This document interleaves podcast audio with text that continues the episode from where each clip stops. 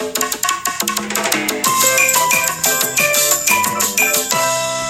皆さんこんにちは。シナモンチャンネルのつばめアロハです。えー、前回の動画になるのかわからないですけれども、あの、インフレとデフレに関してあの説明をさせていただきました。えー、自分としてはわかりやすく説明したつもりだったんですけれども、いかがでしたかね？まあ、その前提をですね、あの、お話しした理由というのが、今日銀が行っている異次元の金融緩和という説明につなげたかったので、あの、前回ラジオを、えー、投稿させていただきました。なので、あのまあ、そもそもですね、インフレデフレって何っていうところを聞かれていない方はですね、ぜひ、えー、この動画をあ、動画というか、ラジオを聞いていただく前に、あの、インフレとデフレの違いについてですね、えー、ぜひ聞いていただければというふうに思います。で、その動画を下地にしてですね、えー、今回はその日銀の異次元の金融緩和というところについて言及をしていきたいというふうに思います。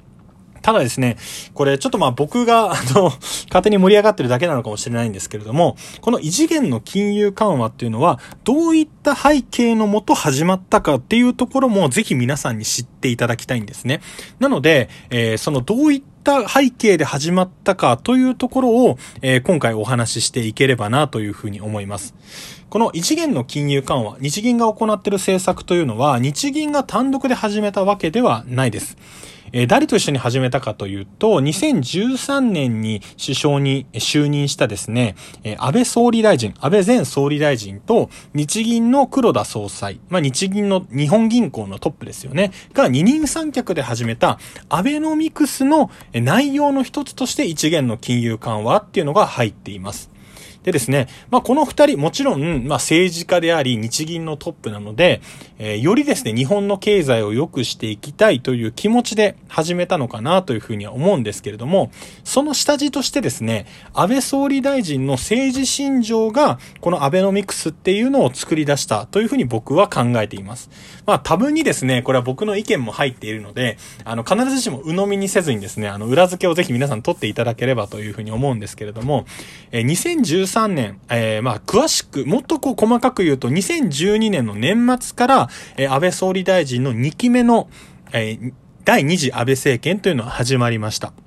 それがですね、結果的には2020年の9月まで続く、まあ、超長期政権になったわけなんですけれども、この方ですね、一回、え1年間だけですね、総理大臣をやってた期間があります。えー、それがですね、2006年の9月26日から2007年の9月26日までということで、本当にちょうど1年間ですね、総理大臣をしていたんですね。えー、その時はこう、ちょっと体調を崩してしまったりとか、あとは政策が思うように進まなくて、えー、その当時はですね、総理大臣を辞任してしまいました。で、第一次安倍内閣も、第二次安倍内閣もですね、政治信条とは一、えー、とは、えー、政治信条は一緒でですね、憲法改正というのが一番上にありました。なので、安倍さんは他の経済対策や外交政策等々ありますけれども、す、え、べ、て僕は、あの、だ、憲法の改正に向けて、え走っていったこの任期だったのかなというふうに思っています。でですね、えー、安倍総理大臣が、えー、2006年から2007年にかけて、えー、第一次安倍内閣を作った時にですね、すぐこの憲法の改正というのを着手しようとしたんですね。まあ、それがですね、国民の反発を招いて、えー、支持率が下がってしまったっていうのは一つの要因としては挙げられます。じゃあなんでこの人が憲法改正をしたいのかというところもですね、ちょっと掘り下げてみると、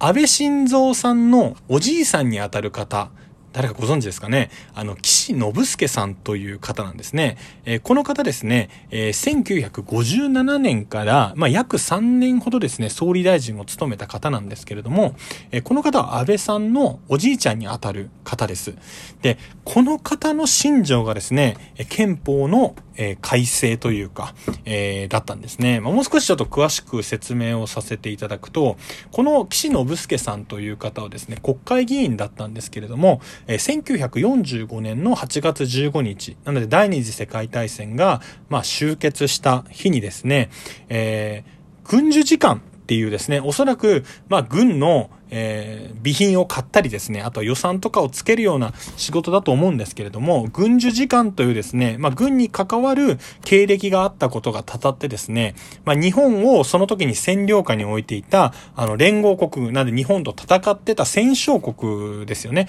戦勝国から、その永久戦犯の被疑者なんじゃないかと言われてですね、まあ、疑われて逮捕されてしまったんですね。で、まあ、当時ですね、まあ、その永久戦犯の人たちがいた東京の巣鴨拘置所っていうところに、まあ、あの、放置されてしまったんです。なのでそこに色という風になってしまってですね。で、結果としてはこの方は不起訴のまま無罪放免とされました。なので、疑いはかけられたものの、まあ無罪ということで、その後戦後の総理大臣にもなる方なんですね。ただ、えー、この方ですね、まあ重要な戦後の今後の日本を作っていくっていう会議にですね、この拘置所にいたがゆえに全く関わることができなかったんですよね。で、えー、まあ、あの、公職についていいよと。あの、今まで、えー、疑いをかけられていたので、えー、例えば総理大臣とか、あの、国会議員とかにあなたなっちゃいけませんよっていうふうに言われてたんですけれども、その総理大臣になっちゃいけませんよっていうのが解除された途端にですね、この方自主憲法の制定、自主軍備確立、自主外交展開というのをスローガンに掲げた、えー、日本再建連盟というものをご自身で設立をするんですね。で、会長に就いたということで、まあ、この方ですね、やっぱり戦後の日本を作っていく中に入ることができなかったっていうのが、もう強烈に悔しい思い出としてあったみたいなんですね。で、なおかつ、まあ、自分たちで憲法を作って、まあ、軍を作って外交を展開しましょうと。ただ、この方が、えー、総理大臣になったですね、えー、1957年。えー、60年、1960年までに関しては、本当に戦後20年も経っていないような期間で、新しく軍を作ろうとか、あとは憲法を変えようっていうことを言うとですね、また日本が戦前のあの軍国主義的な考えに戻っちゃうんじゃないかということで、おそらく多分言うこともできなかったんだと思います。で、その思いを託したのが、まあ、お孫さんのですね、安倍晋三ということなんですね。なので、この方はもう憲法改正をしたいということに、一番の原動力を持って政治に挑んでていたわけなんですね。で、第1期安倍政権の時はそれをしたかったんですけれども、結果的にはうまくいかなかった。で、第2期目にですね、同じような方法でやったとしても、うまくいかないっていうのはもちろん、安倍さんも思っていたみたいです。なので、このアベノミクスという経済政策を行うことで、まずは国民が豊かになって、経済的にも日本が成長をして、それの暁にですね、憲法を改正するっていうふうに決意して、第二次安倍政権というものが出来上がりました。なので、この方はですね、前回の反省をもとにですね、えー、経済政策を考えて、まあ、世論を、こう、上げようと、自分をも、の考えを通りやすくするために、まずは国民に経済としての恩恵を感じてもらおうということで、この金融緩和、異次元の金融緩和の実現に至ったというような背景になります。まあ、安倍さんも黒田さんもですね、任期中はずっと一緒にこのアベノミクスの異次元の金融緩和というものを進めてきました。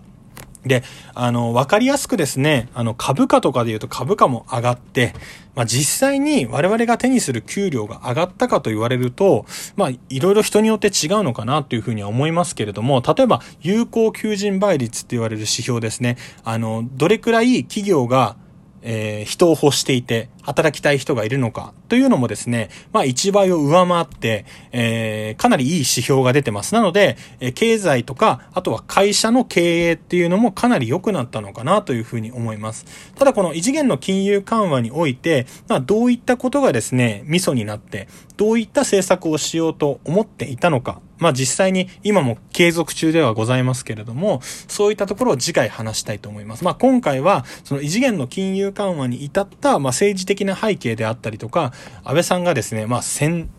中とか戦前のですね、そのおじい様の思いを引き継ぐっていうところをぜひご紹介したかったので、まあ、今日の動画はこの辺りにさせていただければと思います。動画って言ってるけどこれ収録なんですよね。あの、ありがとうございました。